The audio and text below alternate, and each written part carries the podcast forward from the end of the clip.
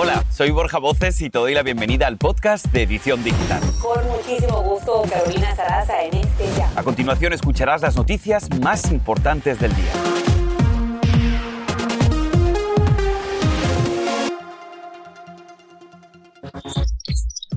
Uno de cada cuatro casos de COVID reportados son niños y hoy un millón de estudiantes regresan a clases presenciales en Nueva York.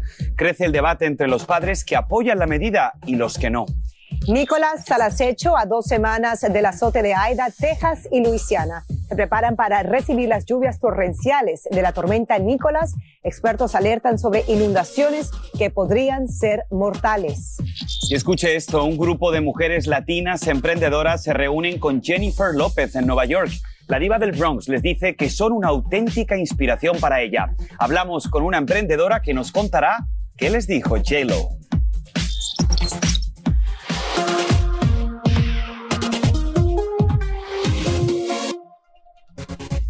Hola, ¿qué tal? Muy buenas tardes. Te damos la bienvenida a tu edición digital hoy lunes 13 de septiembre y te saludamos con muchísimo gusto un servidor, Borja Voces. También le saluda Pamela Silva. Muchas gracias por acompañarnos en este inicio de semana.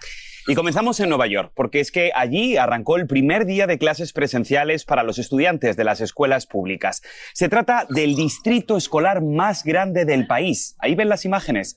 Equipados con mochila y con máscara puesta por mandato de bioseguridad, llegaron casi un millón de estudiantes a los salones, todo en momentos en que uno de cada cuatro casos de COVID reportados a nivel nacional son niños. Estos son los datos que debes saber. Según la Academia Estadounidense de Pediatría, cerca de 5 millones de menores se han afectado de COVID desde que comenzó esta pandemia.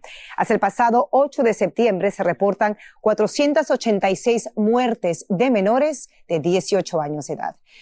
Y para ver cómo fue esa llegada a clases y la preocupación, por supuesto, de los padres, vamos a pasar a Nueva York con Fabiola Galindo, quien nos informa. Adelante, Fabiola.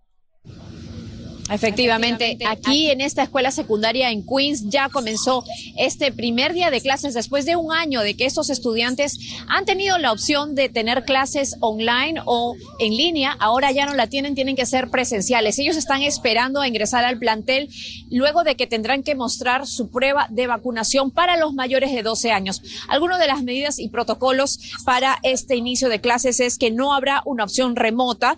Las mascarillas serán obligatorias para todos vacunados o no, y se aplicará tres pies de distancia entre los alumnos. Las escuelas permanecerán abiertas si hay casos y deberán completar también un formulario. Sabemos que muchos padres esta mañana nos dijeron, a pesar de que sus hijos están vacunados, están preocupados. Hace un año me fui en línea. Sí.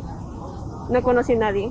Pues para mí en lo especial este, es muy este, estresante porque la niña viene a la escuela y ya este, el año pasado estuvo en línea entonces ahora ella va a experimentar otro cambio de, digamos, de actitud con los niños, porque no es lo mismo estar en casa que estar en la escuela. De acuerdo con cifras oficiales, el 65% de los estudiantes mayores de 12 años en Nueva York ya se vacunaron y más del 70% de los maestros también están vacunados. Sin embargo, hay, por supuesto, todavía oposición entre quienes creen que la vacuna no debería de ser obligatoria. Sabemos que esto es básicamente un experimento. Vamos a ver cómo funciona. El alcalde ha dicho que quiere que esta reapertura sea firme y que espera las escuelas no tengan que cerrar otra vez. Yo regreso con ustedes. Muchísimas gracias, Fabiola, por tu reporte. Y precisamente hablando de niños y de vacunas, escuche esto. Los niños no son adultos pequeños. Esa es la advertencia de la FDA para los padres de niños menores de 12 años. A ellos les piden que no intenten vacunar a sus hijos menores contra el COVID porque todavía están trabajando en el proceso para establecer que las vacunas sean seguras para los niños más pequeños de la casa. Mientras tanto, las escuelas públicas del Distrito Escolar de Milwaukee ofrecerán 100 dólares por vacunarse a los estudiantes de 12 años de edad o mayores. Así lo decidieron después de considerar aplicar el mandato de vacunarse, pero prefirieron emplear usar este incentivo. Para beneficiarse tendrán que proporcionar una prueba de vacunación antes del primero de noviembre. Y justamente sobre este tema es la pregunta del día de hoy. Aquí va. ¿Qué opinas sobre el incentivo de pagar 100 dólares a los estudiantes para que se vacunen? Ya hay algunas respuestas. María Morocho dice, yo no estoy de acuerdo. Debemos de ser responsables con nuestra propia salud. Mientras tanto, Lucía Solís Huerta comenta lo siguiente. No se debería hacer ya que cada persona es responsable de su salud. Y Carmen Pedraza dice lo siguiente, no se debe pagar nada. Se trata de una emergencia sanitaria. En una pandemia se debe obligar y punto. Así que usted también puede seguir opinando a través de nuestras redes sociales. Le contamos que no habrá más partos. Con este anuncio, el Hospital General del Condado Luis en Nueva York avisa que detendrá el nacimiento de bebés luego de que varios miembros del Departamento de Maternidad renunciaran por mandatos de vacunación contra el COVID. Eso será a partir del 25 de septiembre, dos días antes de la fecha límite exigida en el estado para que el personal médico se vacune. Este es el podcast de Edición Digital, con noticias sobre política, inmigración, dinero, salud y mucho más.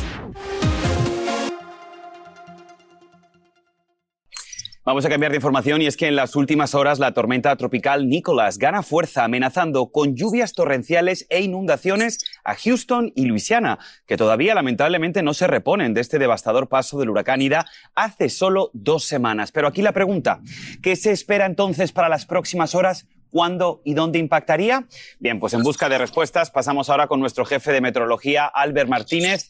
Albert, ¿tienen que estar preocupados los residentes de esas áreas? Buenas tardes. Pues sí, Borja, porque va a llover mucho en muy poco tiempo y ya sabemos que en Texas y en Luisiana eso no va bien. Cuando llueve mucho en poco tiempo se producen inundaciones. Fijaros, Nicolás, durante las últimas 24 horas se ha quedado quieto. Esta mañana empezaba a moverse hacia el norte, 12 millas por hora, vientos en las 60 millas por hora y que se llegan a sentir esos vientos de tormenta tropical a más de 100 millas del centro de este. Fijaros, es en la parte derecha donde estos están siendo más activos, esos vientos, y tocaría tierra esta noche sobre la costa de Texas y luego se moverá siguiendo la costa por encima de Houston. Eso nos puede dar acumulados muy grandes en la costa de Texas y Luisiana de lluvia.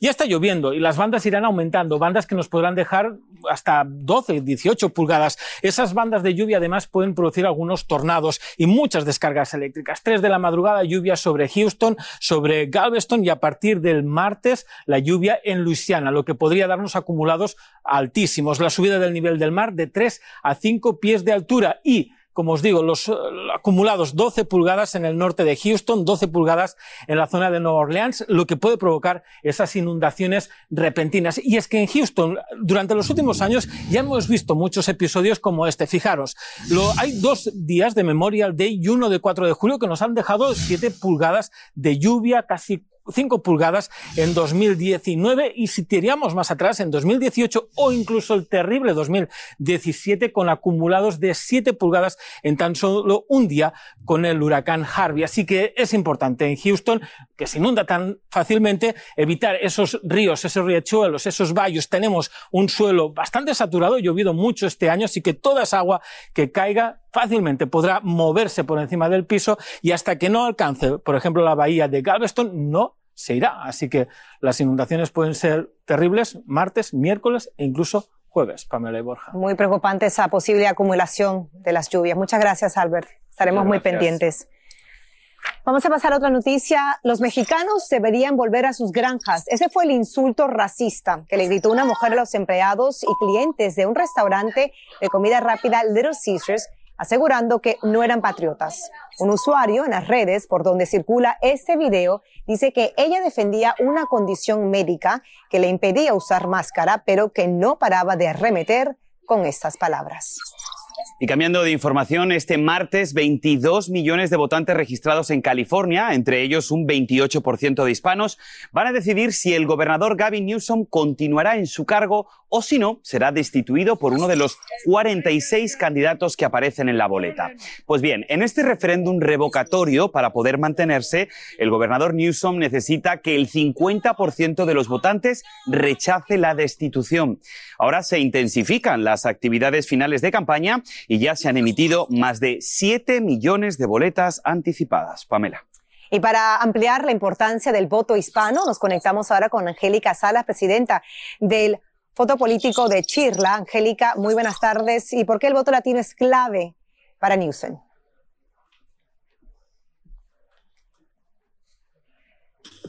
Buenas tardes a, Borges y a Pamela. Muchas gracias por tenerme hoy. es muy importante, ¿verdad?, que nosotros entendamos que la comunidad latina va a ser la diferencia en torno a esta elección de destitución al gobernador Gavin Newsom. Lo que sabemos muy bien es que nuestra comunidad ha podido salvar sus vidas Ah, porque hemos tenido ah, decisiones hechas por este gobernador que han mejorado el porvenir de nuestra comunidad latina e inmigrante y ahora tenemos que salir a votar para asegurar que todo nuestro progreso siga mejorando. Ahora, Angélica, sin duda ustedes con su organización tienen acceso directo, podríamos llamarlo así, al sentir de los latinos, sobre todo en la zona de California. ¿Cómo definirías tú la gestión del gobernador Newsom en relación a los latinos con el COVID? Bueno, primeramente lo que hizo el gobernador uh, Gavin Newsom es de que rápidamente llegaron las, las vacunaciones a nuestra comunidad, recordando que nuestra comunidad latina fue la que más fue azotada por esta pandemia. Em, toda familia tiene un, un, un, familiar cercano, una mamá, un papá, un hijo, hija o hijo que murieron durante esta pandemia. Entonces, él trabajó con muchas de nuestras organizaciones para que la vacuna llegara a nuestras comunidades y de esa manera salvar la vida.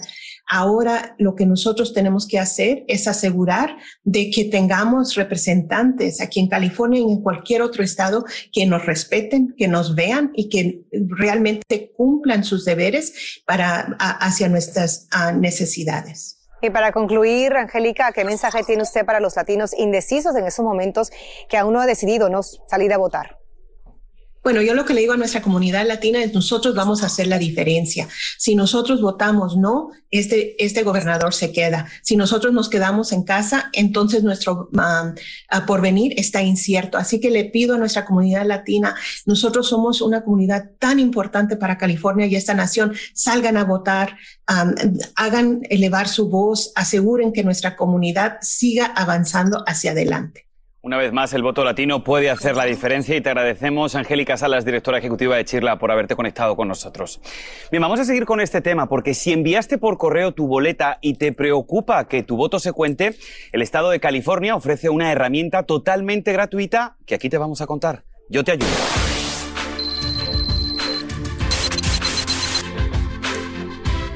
Bien, pues para saber dónde está tu boleta puedes visitar el portal Where is my ballot en california.ballottracks.net. Ahí lo estás viendo en tu pantalla.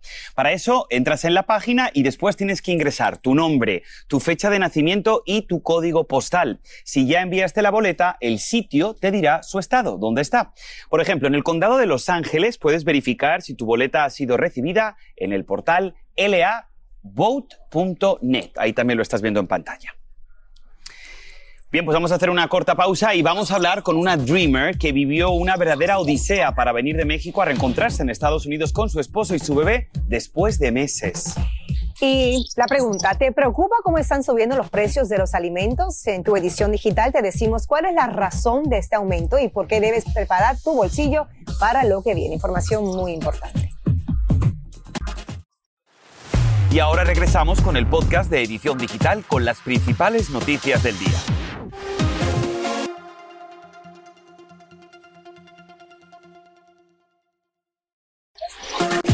Seguimos con más de tu edición digital y ya está en Indiana, su ciudad natal, el cuerpo de Humberto Sánchez, el infante de Marina de 22 años de edad que murió en la explosión en el aeropuerto de Kabul, Afganistán. Compañeros, residentes y altos mandos militares le rinden honores y su funeral será mañana.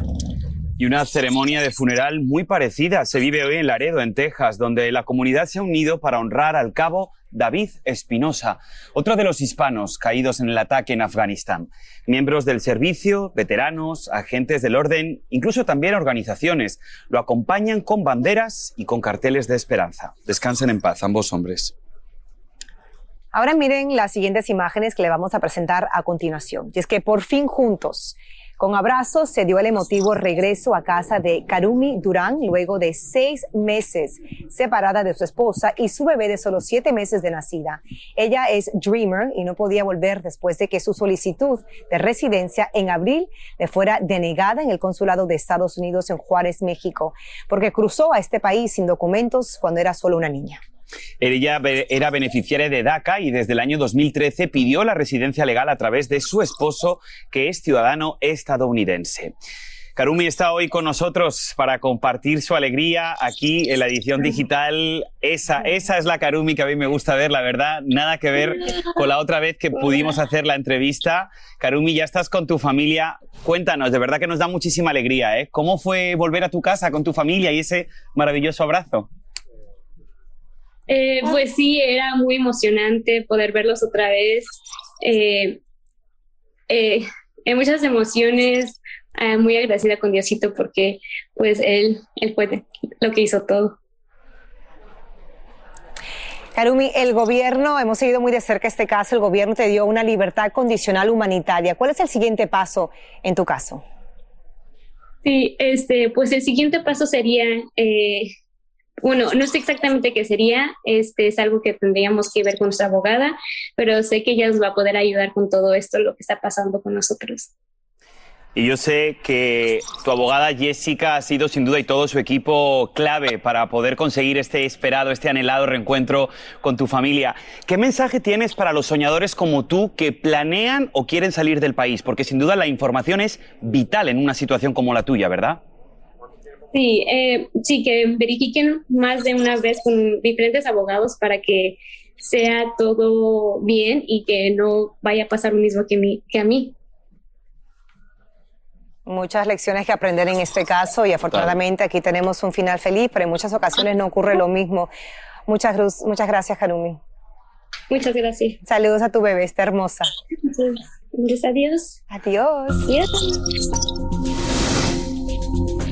Vamos a cambiar de información. Que no se te escape, porque has notado cómo está subiendo el precio de los productos básicos como la carne de res, cerdo y de ave. Ailén del Toro nos tiene toda la información de interés para tu economía familiar. Adelante, Ailén.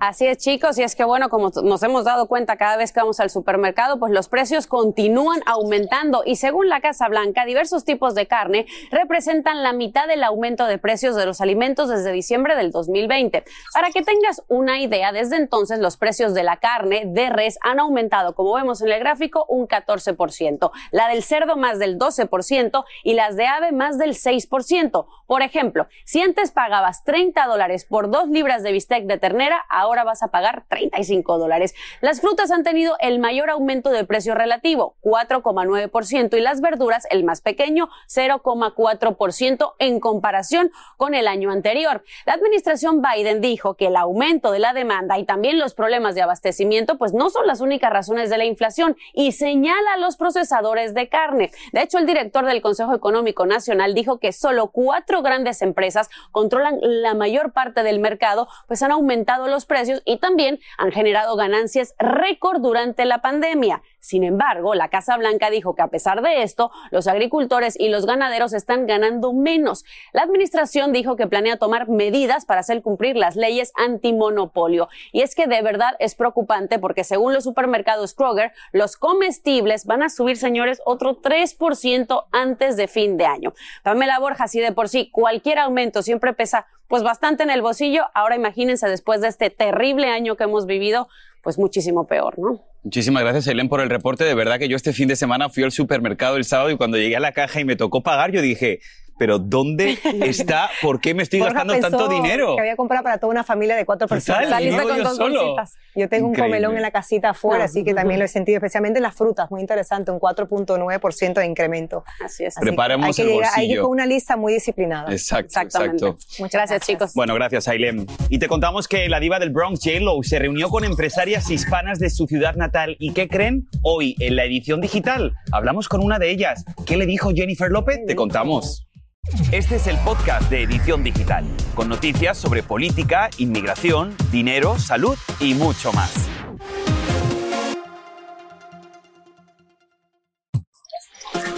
Hay más noticias en tu edición digital arrancando la semana y es que miren, el actor Ben Affleck está hoy en titulares. Esto luego de empujar a un hombre agresivo que intentaba tomarse una foto con él y con Jennifer López en el aeropuerto de Venecia tras su presentación en la alfombra roja. La estrella de Hollywood, como ven, le puso la mano en el pecho a esta persona para proteger a su novia. Incluso su equipo de seguridad tuvo que intervenir. Hablando de Jennifer López, la diva aprovechó para reunirse con latinas emprendedoras. Eso fue en su natal Bronx.